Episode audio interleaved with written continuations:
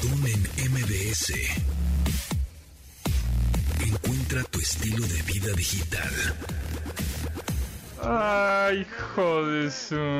Bienvenidos a este programa, cómo no, bienvenidos a este programa que se transmite de lunes a viernes a las 12 del día en esta frecuencia MB 102.5 y estamos poniendo esta canción de Eden Muñoz Chale, que es la primera vez que la escucho en mi vida. Sin embargo, sin embargo, es la canción de este año, que salió este año hace nueve meses prácticamente en YouTube y es el video más visto en cuestión de videos musicales en YouTube. Y con eso le damos la bienvenida a Carlos Fernández de Lara, gerente de comunicación de YouTube México, para que nos platique que ya sacaron el recuentro de los videos más vistos, los videos más los musicales más vistos, los shorts más vistos. ¿Cómo estás, Carlos? ¿Cómo te va? Mi estimado, mi estimado Pontón, ¿cómo están? ¿Cómo Un saludo a ti y a todo el auditorio. Pues sí, eh, justamente ya por segundo año consecutivo, eh, justamente al cierre del año, YouTube ahora realiza esto que se conoce como End of Year o fin de año, las listas de fin de año. Y bueno, como ya bien decías, eh, en algunos países, evidentemente como México, tenemos un par de listas que son obviamente los videos más vistos, los videos, los 10 videos,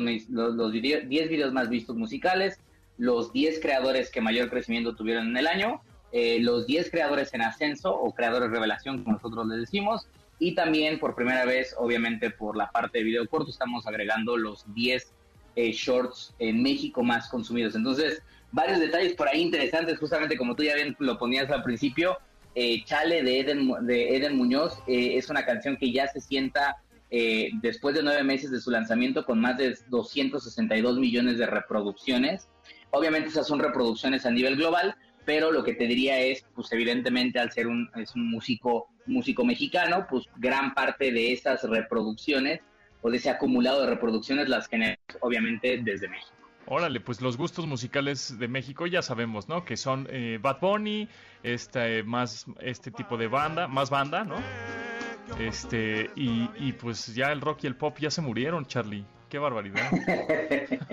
Yo creo que obviamente hay como una, una variedad. Lo interesante de, este año, te diría, es que uno pensaría que sí, en efecto, eh, Bad Bunny ha estado apareciendo prácticamente en los titulares de todos los medios de comunicación a nivel global, porque no solo en YouTube, sino en otras plataformas se ha convertido obviamente como uno de los artistas, ya también no solo en 2022, sino creo que sería su tercer año consecutivo, como de los de artistas más escuchados a nivel global. Lo interesante creo que de México es que es una mezcla entre eh, eh, artistas mexicanos, porque sí está Eden Muñoz en primer lugar, pero también tenemos a Cristian Odal, a Víctor Cibrián, y obviamente también tenemos por ahí eh, la parte de, de, Luis Alfonso con Grupo Firme. Incluso hay cosas extrañas que seguramente todo el mundo lo ha, y sobre todo los que son padres de familia, sin duda alguna la escucharon y la cantaron.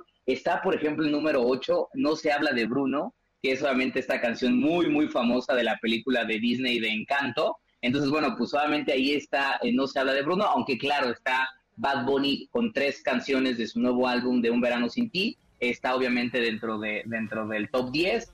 Y claro, pues también estará, por ejemplo, Shakira con Robo Alejandro y con su canción Te Felicito, o Carol G con Provenza, que justamente se sienta en segundo lugar. Entonces, en efecto, quizás este año no hay rock, no hay tanto pop, por así decirlo, pero hay una mezcla variada entre, entre música mexicana, por ahí se mete un poco el tema de, No se habla de Bruno y obviamente el, reggaetón y el urbano que pues ha estado liderando las listas de la música latina en los últimos años. Exactamente, Titi, Titi me preguntó, estamos escuchando ahora, está en el número 4, ¿no? En el número... No. A ver, en el número 1 tenemos a Eden Muñoz, que es la canción Chale es el número uno, el video número uno más visto, video musical más visto en YouTube. Número dos, Carol G, Provenza. Número tres, Bonnie. Titi me preguntó, justamente en el número tres con eh, ya 559 millones de reproducciones. Ahora, aquí la pregunta está rara porque la gente dice, ¿cómo? O sea, Eder Muñoz tiene 200 millones de reproducciones, este, digamos, este, redondeando, y es el número uno, mientras que Bad Bunny tiene 600 millones de reproducciones es el número 3. ¿Por qué sucede eso? Pues son las reproducciones que vienen desde México, así es como es el conteo o cómo? Sí, lo que cuentan un poco las listas y no solo para la parte de las músicas son como varias señales. En parte obviamente son vistas o visualizaciones generadas desde México porque obviamente en The End of Year liberamos listas en Estados Unidos, liberamos listas evidentemente en Argentina, en Colombia y en otras partes, en otros, en otros países alrededor del planeta.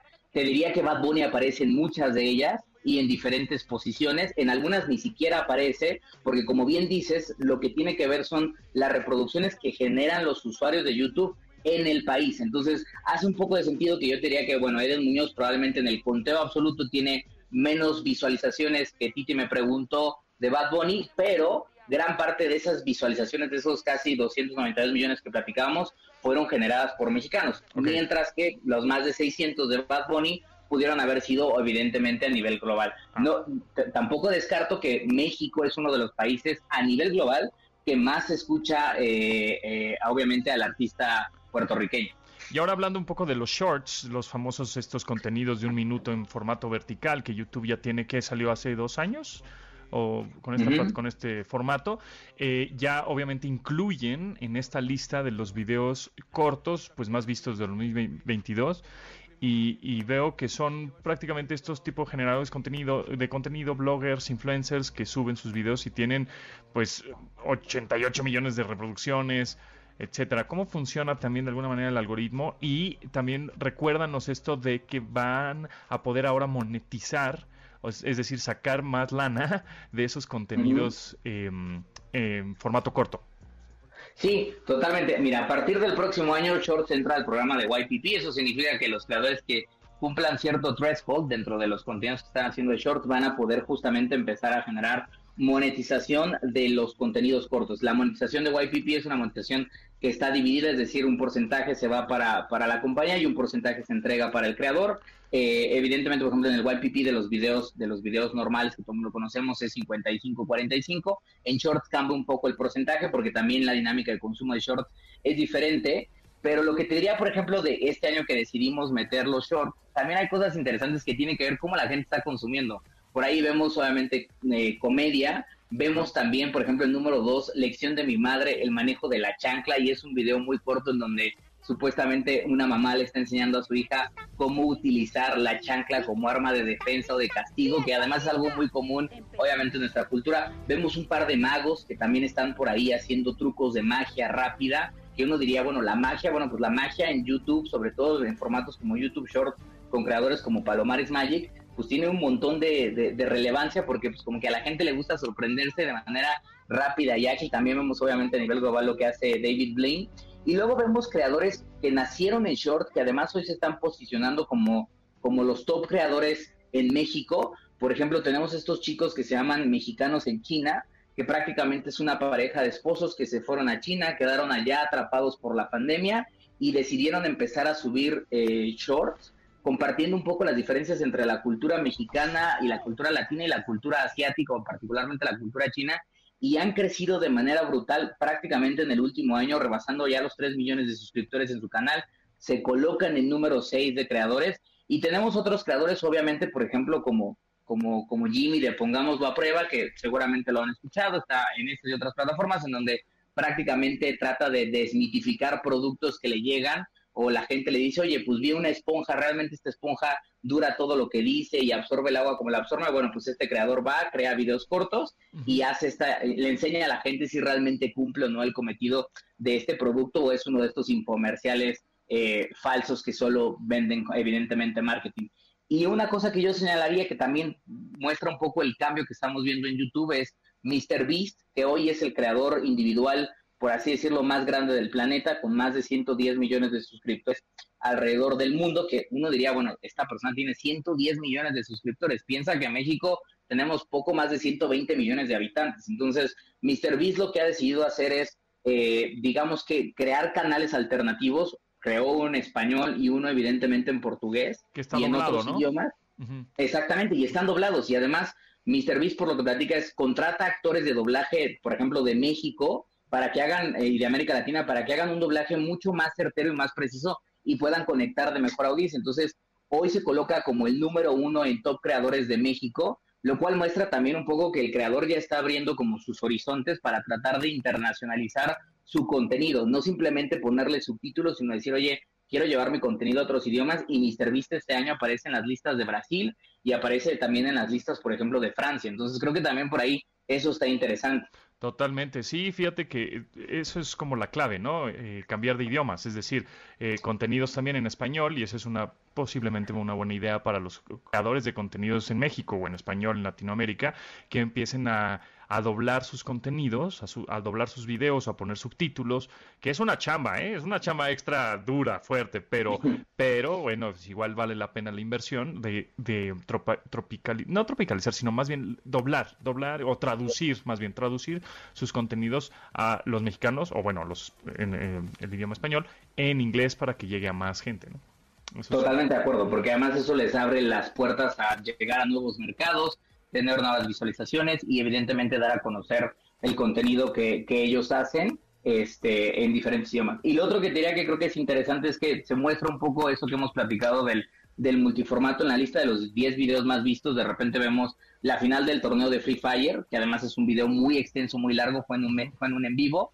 Pero también videos vemos un poquito más cortos, como de 10 minutos, o vemos videos muy largos como programas, o sea, esta parte como del podcasting dentro de YouTube también está creciendo muchísimo vemos videos de una hora, una hora y media, y es lo que hemos platicado. Es decir, hoy ya más de 30 millones de mexicanos ven YouTube en sus televisores conectados, y eso muestra que el consumo puede ser rápido en un short, en tu celular o en tu tablet, para informarte de algo que quieres ver, pero también puedes sentarte frente a tu televisor y literalmente estar escuchando o viendo a un creador platicando en un podcast, en una entrevista o en un talk show. Ahí vemos evidentemente casos como el de Jordi Rosado o el de Franco Escamilla que entran evidentemente a la lista y que además no es el primer año en el que están. Entonces creo que también hay un futuro para estos creadores de contenido de no, la gente ya solo quiere ver cosas cortas y rápidas.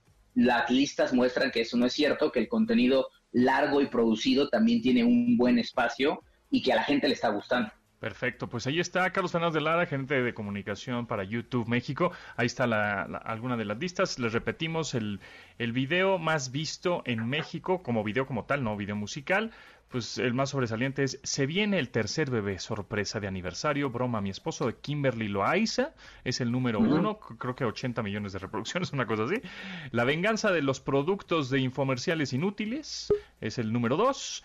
Franco Escamilla, con monólogo No Somos Iguales, es el número 3. El número 4, Siendo Papá Soltero en un avión, de Juan de Dios Pantoja, que es el número 4 también. Bueno, y número 5, Dr. Dre, Snoop Dogg, Eminem, Mary J. Bleach, Kendrick Lamar y 50 Cent con el eh, show del Super Bowl de este año, ¿no? De, buenas, buenas. ese es el número 5 de los videos más vistos en YouTube en México y de los videos musicales, pues ya supimos que el número 1 es Eden Muñoz con la canción Chale, que en mi vida la había escuchado, pero bueno, se ve que mucha gente sí la escuchó, más de 200 millones de personas. El número 2 es Carol G, Provenza. Y número 3, Bad Bunny. Titi me preguntó. Número 4, otra vez Bad Bunny. Número 5, Shakira y Ro Alejandro, te felicito. Pues ahí está. Muchas gracias, Carlos Fernández de Lara. Ahí estaremos pendientes y este y molestándote con las actualizaciones próximas que tendrá YouTube en este, pues en estos meses, en este año, ¿no? 2023 pinta bien. Totalmente. Cuenten con ello. Un placer siempre estar aquí contigo, mi estimado. Bien, entonces gracias, Carlos. Nos vamos con Manuel López San Martín con un avance informativo. Querido Pontón, qué gusto saludarte. Nos escuchamos en un rato. ¿Qué tan popular llega el presidente López Obrador a su cuarto año de gobierno? Hoy, hoy cuatro años de sexenio. Vamos a estarlo platicando con Roy Campos, presidente de Consulta Mitowski. Y aumentará el salario mínimo en 2023. Lo vamos a conversar con la secretaria del Trabajo, Luisa María Alcalde. Nos escuchamos al ratito. Continuamos después del corte con Pontón en MBS. Estamos de regreso con Pontón en MBS.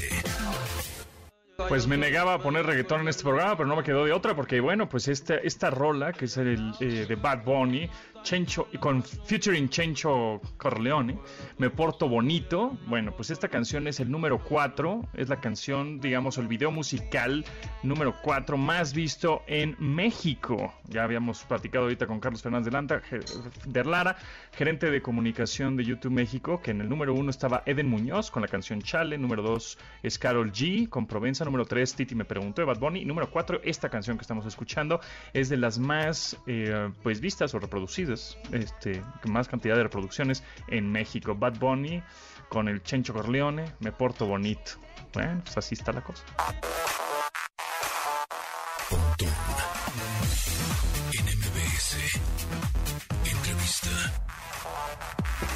Y ahora me da mucho gusto presentarles a Juan Roberto Hernández, coordinador general de Fairlac en Jalisco, que pues es una iniciativa que busca difundir el uso responsable con propósito de la inteligencia artificial. Juan Roberto, ¿cómo estás? Bienvenido.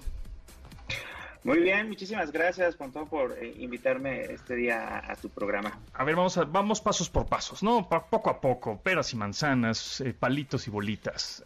Inteligencia artificial ya hemos hablado mucho, la gente de pronto escucha artificial, eh, asistentes virtuales y, mm, inteligencia artificial, pero en realidad, ¿en dónde está aplicada? ¿Cómo se va a aplicar en un futuro esa inteligencia artificial? ¿Cómo funciona? ¿Son algoritmos? Eh, para el consumidor final, ¿en qué le puede ayudar? Etcétera. Pues la sorpresa aquí, Pontón, es que la inteligencia artificial ya está en nuestras manos día a día, ya está en todas partes ya estamos siendo parte de todas estas soluciones con inteligencia artificial, quizás sin saberlo, quizás sin razonarlo.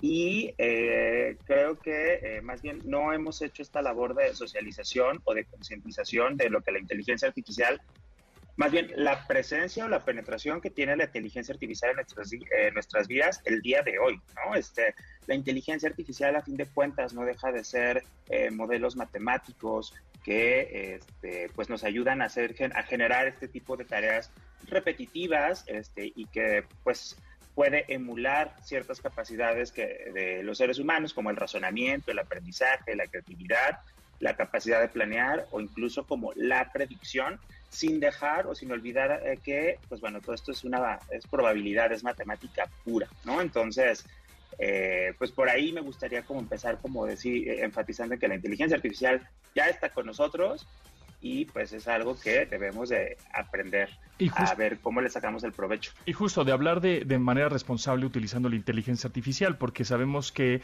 eh, la inteligencia artificial o el machine learning, digamos, funciona a través de todos los datos que prácticamente el humano le da pues al internet o a las aplicaciones o al banco o a la medicina o a todo, ¿no? A través de toda esa gran base de datos, pues la inteligencia artificial tiene ciertas decisiones. Entonces, ¿cómo utilizar la inteligencia artificial de manera responsable? Porque, pues a mí un poco me da miedo el, el que si los humanos están nutriendo eh, el internet o la inteligencia artificial con, cosas pues no muy este no muy productivas o que aporten a la sociedad pues la inteligencia artificial lo que nos va a, resolver o, va a tener el resultado pues es igual algo algo que no nos conviene algo porquería no entonces cómo hacer que nosotros humanos pues la nutramos nutramos bien a la inteligencia artificial para tener buenos resultados pues eso, digo, eso es como la gran tarea y la gran incógnita que actualmente se debate en el mundo. Digo, hay varias declaratorias, hay varios principios internacionales por la UNESCO, por la OCDE, que te hablan de ciertas características que debe de tener la inteligencia artificial ética. Pero creo que también es parte de responsabilidad de nosotros saber eh, qué información estamos compartiendo, a quién estamos compartiendo la información eh, y qué repercusiones puede tener. Digo, también por otro lado, muchas veces eh, las, las, las aplicaciones, sobre todo las plataformas, dicen, pues yo necesito esta información tuya y si no la quieres, pues estás en tu derecho de no proporcionarla, pero no te dejo utilizarla, ¿no? Entonces, es ahí donde entra toda esta parte donde urge una regulación en temas de datos, de Internet, eh, de inteligencia artificial, porque pues de cierta manera, si no entregas tus datos, te niegan el servicio y entonces como de, chale, aquí que ¿no? Y, creo que estas dudas o estos miedos son muy legítimos. Este, y creo que las organizaciones internacionales, en este caso nosotros dentro de Ferla Jalisco con, con, el Banco Interamericano de Desarrollo, con universidades como el TEC de Monterrey o con el gobierno de Jalisco, estamos proponiendo cómo ver o cómo poder atender esta problemática, ¿no? Este, en diferentes ámbitos, ya sea desde el tema de la protección de datos, protocolos de ciberseguridad, gobernanza de datos, porque también no es posible de que solo entreguemos nuestros datos sin saber quién va a tener acceso a la información que estamos entregando, ¿no? Entonces, todos estos son grandes retos que luego las personas que eh, pues se dedican a crear estos modelos de inteligencia artificial y que son expertas en el tema, pues no lo traen en el radar al momento de estar desarrollando estas soluciones y se necesita una visión como multidisciplinar para poder decir, oye, este modelo, ¿cómo va a impactar a los derechos humanos? ¿Qué tema de la ley tenemos que considerar? ¿Qué parte de la ética? etcétera, etcétera, etcétera. Creo que por ahí va un poquito la labor que estamos haciendo también. Muy bien, pues la verdad es que eso lo festejo porque generalmente la tecnología avanza mucho más rápido que la regulación, ¿no? Este o los gobiernos. Entonces, si tienen asesores pues que sepan, porque luego eso es lo que sucede, que de pronto los asesores que están ahí metidos pues en gobiernos en general, ¿no? En el mundo en general, no, solo en México, pues no tienen mucha idea de lo que está sucediendo y entonces los eh, desarrolladores de inteligencia artificial o tecnologías, pues no es que abusen, pero aprovechan más bien que pues la gente no sabe mucho para obviamente este eh, tener sus resultados o hacer negocio, ¿no? Entonces, eh, por ejemplo, ¿qué es lo que has visto que digas, mm, esta inteligencia artificial o este desarrollo tecnológico podría llegar a afectar, vamos a pararlo tantito, podría tener estas consecuencias?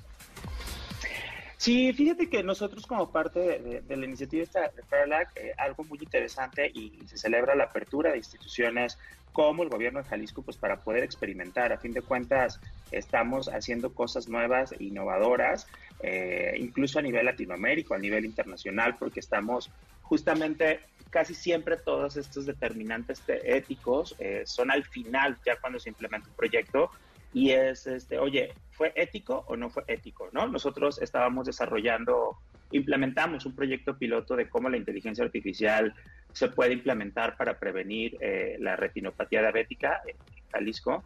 Y nosotros, pues justo lo que queríamos hacer era cómo desde el inicio del proyecto, desde la visualización de, la implementación del proyecto, pues podríamos ir acompañando e irnos adelantando a estos posibles riesgos éticos, ¿no? Y mitigarlos, ¿no? De, oye, este, ¿cómo vas a compartir la información? ¿Cómo le vas a explicar a la gente y le vas a dar la, la certeza o la seguridad de que vamos a, proteger sus datos, ¿no? Entonces, en este caso lo que hicimos, eh, de entrada buscamos referencias a nivel eh, nacional e internacional y casi todos los consejos, casi todos los comités que hay de temas éticos eh, y de gobernanza de datos, pues son al final, ¿no? En la, en la, evaluación de cómo funcionó un modelo. Y acá lo que hicimos fue crear un comité que va trabajando junto con este, estas personas, ingenieras expertas en el desarrollo de los modelos, y vamos viendo, oye, ¿dónde va a estar la información? ¿Dónde va a estar almacenada? ¿Quién va a tener acceso? ¿Por qué? Se hace una lista, ¿sabes? Se, empieza como a crear conforme se va desarrollando y ahí vamos adelantándonos también porque pues a fin de cuentas estamos trabajando con personas, ¿no? Y hay que resguardar y proteger los derechos humanos y digitales. Justo hablando de humanos y máquinas, este luego nos la tecnología o más bien la inteligencia artificial nos va a hacer más conchudos, o sea, más más flojos en el sentido de, ah, no, pues que el asistente lo haga, la inteligencia artificial lo hace, este, ya no, no tengo yo como humano criterio, lo que me dice la máquina es correcto. Te lo pregunto un poco porque de pronto ves a humanos eh, que quieres platicar con ellos, que son empleados de alguna o colaboradores de alguna empresa y siempre te niegan cosas. No, no se puede, no, no se puede, no se puede. Bueno, pues para eso entonces mejor platico con una máquina. Entonces eres una persona realmente reemplazable por un por un, una inteligencia artificial.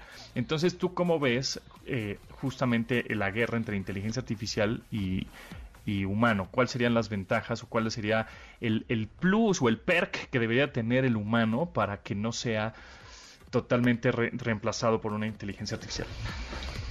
Fíjate que esta como dicotomía entre la inteligencia artificial y los humanos me encanta que, salga siempre a relucir. Y a mí me gusta mencionar que no podemos, o sea, no es una competencia, más bien debemos de, tener o de poner en su justa dimensión la inteligencia artificial, ¿no? porque luego también se están enfocando en crear humanoides, humanos, este, a través de inteligencia artificial, con los cuales podamos platicar, vivir, o sea, o sea, como por qué queremos hacer eso si lo rico de las personas, pues es eso, ¿no? La individualidad, eh, etcétera, etcétera. Digo, habrá cada quien que le ofrece, no, yo quiero crear a alguien específicamente para que me diga lo que quiero. Claro. Y dices, pues bueno. Sí, de pronto hasta te puedes enamorar de esa, de, esa máquina, pues porque nada más te da el avión, ¿no? Y te dice, este, este, te, Exacto. O sea, te, te, te, te da, te dice que sí a todo, ¿no? Ajá, exacto. Entonces, en esta parte a mí sí me gusta hablar de eso, ¿no? De poner en su justa dimensión la inteligencia artificial, porque a fin de cuentas lo mejor que puede hacer la inteligencia artificial es este tipo de tareas repetitivas, ¿no? Y que, eh, pero tiene sus pros y sus contras, porque por otro lado, muchas veces este, se deja de manera autónoma la inteligencia artificial para que tome decisiones y hay ciertas eh, técnicas de inteligencia artificial como el deep learning que son como un black box, ¿no? Es una caja negra que pues no sabes cómo toma determinada decisión, más bien procesa la información que le pones y, te arroja un resultado. Y ahí creo que también algo muy importante que, le apostamos nosotros este, de impulsar es que la inteligencia artificial no sea autónoma, o sea, que todas las, todas las, todas las eh, respuestas o todas las decisiones que pueda tomar un modelo tengan que estar supervisadas, supervisadas por una persona, ¿no? Este, un humano, porque pues a fin de cuentas el criterio, este, pues es algo, el sentido común es algo que nunca se va a poder programar vamos, ¿no? Este, creo que ahí sí le vamos ganando. incluso hay personas que tampoco lo tienen. es que es justo. Esas, esas serán las que son reemplazables, ¿no? Justo por la máquina, o sea, las que no tienen criterio o sentido común, porque pues dices, bueno, de pelearme, pelearme contigo, humano, y, estás neciando, pues mejor me peleo con una máquina que sé que nunca voy a ganar, ¿no? Entonces... Ajá, o que ya tiene como eh, prediseñadas ciertas respuestas o ciertos como canales de, de derivar este, las, las, solicitudes y bueno, pues bueno, pues al menos sé que me está tratando como trataría cualquier persona porque está programada para eso. Muy bien, pues eh, Juan eh, Roberto Hernández, coordinador general de Fairlax, se nos está yendo el tiempo rapidísimo, pero la gente más interesada en este tema de inteligencia artificial, ¿en dónde te podría contactar? Sí, fíjate que estamos trabajando desde el Hub de Inteligencia Artificial del TEC de Monterrey, donde estamos eh, implementando estos proyectos de investigación aplicada, estamos desarrollando estas propuestas de atención ética para todos los, eh, los proyectos que se implementan, estamos trabajando con gobierno, con sociedad civil, charlas, emprendimiento, tenemos eh, convocatorias para acelerar empresas de inteligencia artificial en México y Latinoamérica. Entonces, en las redes sociales, eh, arroba HopIATech del TEC de Monterrey, lo pueden buscar, Hop de Inteligencia Artificial del TEC de Monterrey. Ahí nos pueden este, buscar y bueno, ahí tenemos muchísima información este, al respecto y también muchas actividades en las cuales se pueden sumar. Perfecto, pues ahí está Juan Roberto Hernández, coordinador general de Fairlec Jalisco. Muchísimas gracias y estaremos en contacto. Muy bien, pues un saludo y muchas gracias por el espacio. Gracias. Vivo con el pánico, con el miedo constante de que se me acerque un reggaetonero y me diga, oye, ya tú sabes, y que yo no sepa. Después del corte con Pontón en MBS. Estamos de regreso con Pontón en MBS. Bueno, pues esta rola también es de las más vistas en YouTube en este año 2022. Esta de Shakira con Ro Alejandro, te felicito, que pues el video es casi medio robótico, es medio tecnológico la cosa. Y bueno, pues esta canción, este, este videoclip más bien, en realidad, pues es el número 5. Ya habíamos eh, platicado que en el número 1 está Eden Muñoz, la canción Chale, número 2 Carol G, Provenza, número 3 Bad Bunny, Tito me preguntó, número 4 Bad Bunny, eh, Me Porto Bonito y número 5 Shakira con Ro Alejandro, te felicito, son de los videos más vistos en YouTube en México en este año 2022. Esta canción tiene, bueno, se estrenó hace 7 meses y tiene casi 415 millones de reproducciones. Esta canción de Shakira con Ro Alejandro. Mm, pues tendremos que ponerla, ¿verdad? Ahí está Shakira bailando con un robotito. Acceso Pet Friendly. Con Dominique Peralta. Bueno, prefiero poner Shakira que Bad Bunny, la neta, pero bueno. Este, ¿cómo estás, Dominique? Te van a acribillar en redes, ¿eh? Sí, ¿Qué te digo? Ah, sí, Pero pues es lo que oye la banda, oye la gente. No toques al reggaetón porque te van, bueno, ¿qué te puedo decir? No, bueno, yo sé, pero me, creo que me cae mejor y, y, creo que pondría más a Shakira que a Bad Bunny, aunque ya lo puse, ya lo puse hace rato a Bad Bunny porque pues es de lo más visto y de lo más escuchado en el año en este 2022. Sí, en el mundo, además. En el mundo y en México y en todas impresionante. En todas partes, sí, la verdad que sí. No, además tiene una que otra, no, ni sé cómo se llaman, pero he escuchado una que otra que no es tan mal, que digo, ay, mira, esa está buena, y luego veo que es Bad Bunny y digo, ah, uh". Así que sí, es bastante atractivo. sí, pues sí. De repente. Para echar relajo creo que está bien, para bailotear un poco, ¿eh? está bien. Pero así algo que, ay, tengo ganas de escuchar Bad Bunny aquí mientras me concentro y trabajo. No, pues no. creo que No, pues olvídalo, sí. ¿no? Que, que, que ya acaba, también acaba, se acaba de lanzar la, nuevo, la nueva canción de Metallica, Lux, Lux Eterna. No, sé si ya la No, escuchaste. eso sí es un acontecimiento Sí. digno de detener al mundo y ponerle atención. Por supuesto, ya salió nueva Qué rola. hardcore eres, me impacta, de verdad. Híjole. Sí, y además fíjate que Isaac, ayer salieron los boletos de preventa del concierto de Metallica que se presenta en septiembre del 2024, o sea, con No. dos años de antelación. Órale, ajá. Está perro, ¿no? El, el- la preventa, pero bueno, pues no, Y no tú ya le vas a entrar, obviamente. No, le- no le he entrado, ya no pude entrarle, pero eh, espero co- harás. poder comprar próximamente. Ajá. Es que sí, pues es que Metallica, pues sí, ¿verdad? Está padre. Es hay público para todo, pues ahí hay gente para todo. Pues así se llenan los conciertos de Metallica y así tienen dos años de anticipación, así como Bad Bunny pues, es lo más escuchado, ¿va?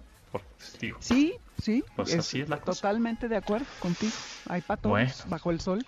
Exacto. Oye, entonces este, vamos a platicar ahora de, en realidad los perros tienen eh, signo zodiacal. Sí, pues mira, todo ser vivo nace bajo un mapa estelar eh, que se convierte en su signo zodiacal, tendrán una carta. eh, digo, no. Hay gente que sí le saca su carta a sus perros, ¿eh? no me ha tocado, pero. ¿Carta astral? Exactamente, sí.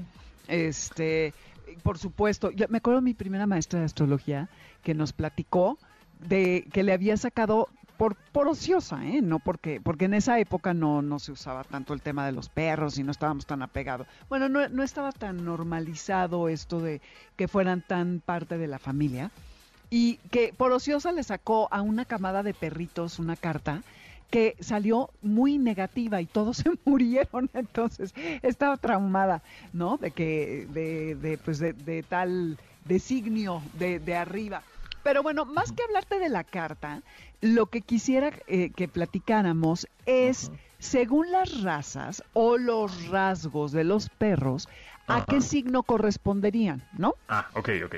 ¿No? Porque, por ejemplo, Sí, eso ver, tiene más sentido. Exacto. Empezamos con el, el signo de Aries, que saben, para todos los que están escuchando, que es un signo energético, demandante, eh, un poco egocéntrico, muy aventurero y entusiasta. Entonces, a lo mejor, eh, y estas son suposiciones, hice un, tres programas con Uriel Weissel, que conoces perfectamente, sí. eh, sí. porque es el marido de Aura, y ahora- que, que, y que ya va y que es más- contigo. es- y es muy musical, es más, trabaja ahorita en Spotify. él, ¿no? En Spotify, pero también Mm. le entra la astrología y hemos hecho algunas cosas juntos. Y bueno, entre lo que hicimos fue, fueron estos programas en este tono, ¿no? De equiparar los signos a las razas. Entonces, esto es de, de cuando lo hicimos juntos. Y eh, por el Doberman Pitbull, el Doberman, Ajá. el Pitbull, el, Ajá. el perro abisinio, eh, es, son algunas de las razas que podríamos decir que corresponderían a, la, a, a las características del signo Aries. También yo diría que el eh, belga malinois, aunque tiene por el entusiasmo, ¿eh? Porque eh, est- estas razas son eh, animales que siempre están listos para salir, en general todos, ¿no? Pero hay cuestiones de ADN que sí te llevan a que puedas eh, decir, pues este se comporta como si fuera un Aries, ¿no? Y gato, un gato, por ejemplo, un siamés, porque es un animal muy sociable, muy independiente y muy cariñoso. Son además de las razas que más viven hasta a lo mejor 20 años, igual que el gato abisinio, que es uno de, lo- de las, de las razas de gato más viejas y que como corresponderían a- al signo de Aries. a ver, Tauro. Yo, yo soy Tauro. Ah, verdad, ahí vas. Exacto. Sí, sí. Tauro. Golden Retriever. Eh, por supuesto. exacto. Ah, ya sabía. Es que somos bien buena onda. Son muy buena onda, la verdad. Es uno de los signos más leales, más dedicados, que disfrutan del contacto físico, y esto es muy importante, que son tolerantes y que tienen una buena disposición, lo cual significa que en general debieran ser perros tranquilos, de naturaleza pacífica. Pero Entonces, somos, somos inquietos pacientes. Ajá, sí, por ¿no? supuesto. Es, es como ese, esa dualidad ahí. Sí, eh, lo que pasa es que a Tauro lo rige Venus, que es la diosa del amor, que tiene que ver con el Uh, deseo, la dulzura, eh, pero Obvio. también eh, la tenacidad, la paciencia, y por eso es que son tan tolerantes. Entonces, el, eh, el Golden Retriever, el Cocker Spaniel, el Lhasa Apso, ya saben, estos em, perritos que, que son como, son tibetanos y son como malteses, tipo maltés, que les gusta estar contigo, que no, no, o sea, sí, obviamente van a salir muy felices. O sea, los Pero- tauros somos, somos falderos. Mm, no necesariamente faldero, ¿eh? Pero sí que les gusta que los acaricien, que estén tranquilos. Por Venus, ¿eh? eso le gusta muchísimo a los Tauro. El tema del contacto físico es muy importante, ¿no? Entonces, este, en gatos sería el ragdoll, que es un, un gato muy bonito y que le encanta estar encima de, de su humano, que no es, eh, o sea, sí es más o menos común en los gatos, pero no en todos, ¿no? Luego está Géminis, que no sé si te- se te ocurre a ti alguna raza además del De Géminis, una raza mm, podría ser como un tipo pastor alemán, de ese estilo. No, No. No, yo creo que, no, eh, tiene sí, que ser alguien más así, más, más ojéis, ¿no? Este, un perro así más, más este, hipócrita, ¿no? Ay, sí. Ay, hipócrita, te estás diciendo hipócrita. No, yo no, yo soy Tauro, yo no soy Géminis. Este, un Géminis, Ajá. Un perro así más así, más ladinón, ¿no? No sé, a ver, ¿qué, qué raza podría corresponder a Géminis? Me encantas, qué malo eres. Bueno, hay una parte que, que, que sí, eh, Géminis tiene esta eh, fama de que es muy chismoso. Lo que pasa es que tiene un- una especie de dualidad, bien lo dijiste, ¿no? Pero son activos, ocurrentes, extrovertidos, eh, muy inquisitivos y eh, por- eh, energéticos. El dálmata, el beagle, el chihuahua, como mucho estos perros que tienen esta chihuahua. energía eh, intensa, nervi- muy nerviosos. Géminis es eso, ¿no? Es- Como son tan curiosos. Ándale, el schnauzer Un también. schnauzer. Sí, exactamente. Que podrían ser con, con- con estas características, ¿no? Luego está cáncer, que cáncer es eh, un signo hogareño, muy emocional, eh, protector, le gusta mucho eh, eh, estar, eh, cu- cucharear, ¿no? Con, con su amo. O sea, ese sí podría ser un pastor alemán, podría ser. No, el pastor alemán, claro que todos los perros son cariñosos, pero los pastores no son más independientes. La- las Ujú, razas de trabajo y de pastoreo son, claro que son cariñosas, pero son muchísimo más independientes. Fíjate, que- y se van a sorprender, el Rottweiler es Ujú. súper cariñoso, el Akita es muy Ah, encimoso y el Bulldog Ajá. también, son El Akita, como sí. muy El husky, nobles. puede ser. Ándale, sí. Husky, sí. Aunque estos eh, de trineo tienen fama de ser medio traicioneros de repente, pero no sé, ¿eh? no te sabría decir con tanto detalle. Luego está Leo, que son líderes, perro con personalidad magnética, eh, muy guapos, eh, ¿no? Leo le gusta lucirse, mostrarse. Podría ser el bichón frisé, que es este como especie de poodle, o el Ajá. gran danés, O el Eh, Weimaraner, podría ser.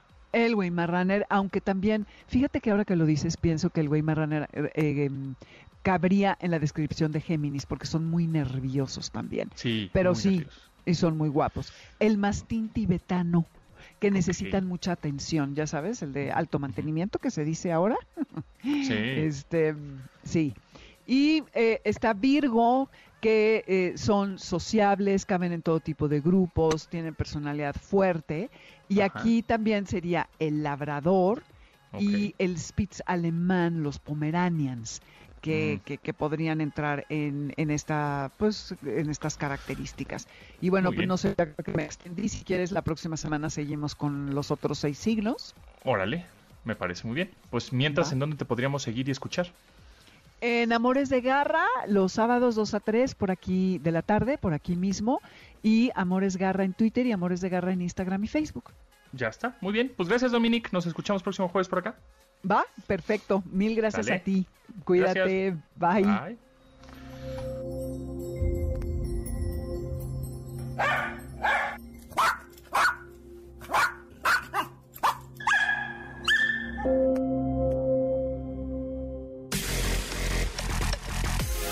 Continuamos después del corte con Pontón en MBS. Estamos de regreso con Pontón en MBS. Hashtag Foodie. Recomendaciones culinarias con el chef Raúl Lucido. ¡Eh! Ya llegamos al momento metalero. Ya es que tuve que poner reggaetón, chef Lucido. Tuve que ponerlo en este programa porque pues es lo más escuchado en el mundo entero, en YouTube, en Spotify, todo lo Pero teníamos que poner algo de Metallica, la nueva rola Lux, La- Lux la Eternal. nueva. Sí. Exactamente. ¿Te gustó? por ahí en- Está, está buena, está buena. Me recordó un poquito a los inicios del Kill Em All. Está más, más traserona, me gustó. Y por ahí viene a dar un completo, ¿no? En abril del año El que entra. 14 de abril del año que entra sale el álbum completo. Sí, a mí no es que es... Sí me gustó, no es mi favorita. Está Ya. buena, no es mi favorita, pero tiene su, su, su mamporro brutal, que es lo que nos gusta, ¿no? Exactamente. Y se agradece, ¿no? Se agradece Sí. que sigan haciendo material. Exactamente. Muy bien. Bueno, este, ahora vamos a platicar del ponche. Ya se acercan las posadas. Sí, eh, ya, ya es primero de diciembre. ya Ya, es primero de- año. ¿Cómo está lo del ponche? A ver, ¿cómo se hace el ponche y de dónde viene el ponche, el origen? Pues el origen del ponche obviamente es europeo. Tiene por ahí este, muchas variantes en, en países de Europa, sobre todo los que hacen donde hace mucho frío, especialmente en, en, no sé, en Alemania, en Suecia, por ahí tienen otros que son hechos a base de vino tinto, que es un vino caliente eh, que le ponen azúcar, le ponen un poquito más de alcohol, tal vez vodka, y especias calientes que son el clavo, la canela, el anís estrella, ¿no? A veces no es moscada. Pero el ponche que nosotros hacemos acá en las posadas tiene una base de, ya sea de agua de Jamaica o de tamarindo o de una mezcla de ambas. Eh, se le pone también canela y se le ponen las frutas de temporada, que son frutas que creo que solo son muy particulares, no solo en el país, sino en el centro de la República. O sea, el famoso tejocote, que no lo vemos en ningún otro lado del mundo y que no, pues, no lo usamos de, un- de ninguna otra forma más que para las, pas- las posadas en el ponche o por ahí en almíbar. Lleva también eh, ciruela pasa, manzana, hay quienes ponen nueces y obviamente no puede faltar los palitos de caña de azúcar que a todo mundo nos gusta estar mordisqueando y chupando, ¿no? Totalmente, hacer sacándole el juguito. E- Exacto, exactamente. y después ya si quieres después poner piquete. El Exacto. piquete es, es alcoholito extra. Lo que me llamó la atención de lo del piquete es que ha ido cambiando conforme las generaciones. Por ejemplo, en épocas de cuando uno estaba chavo y veías a los papás, el piquete en ese momento era brandy. Ah, brandy. Br-. Brandy, brandy, ¿no? Después migró como a ron, luego se volvió vodka, como en nuestra generación, digamos. Ajá, y ahorita es Y tequila ahorita- mezcal.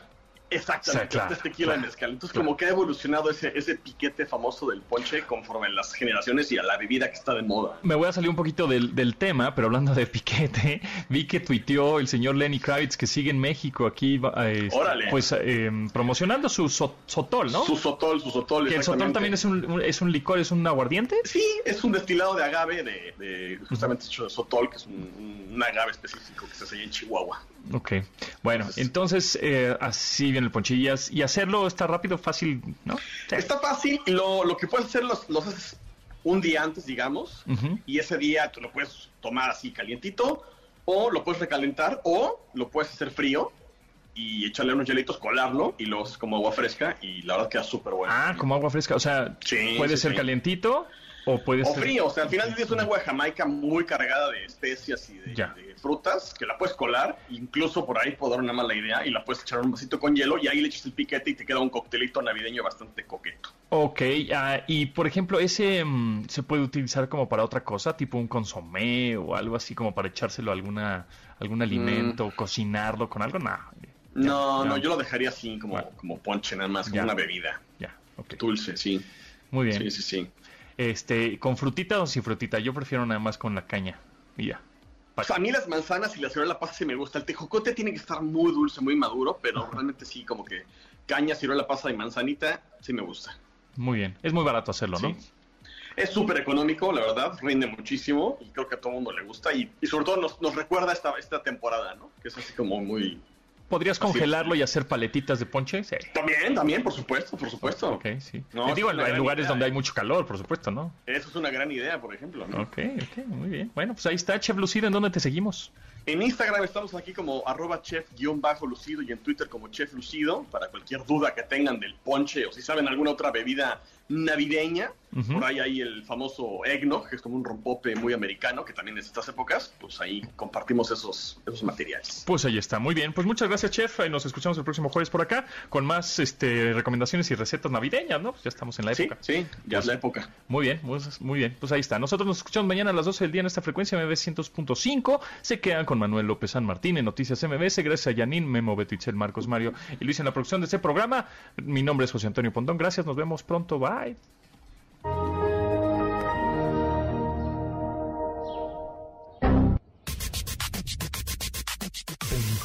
MBS.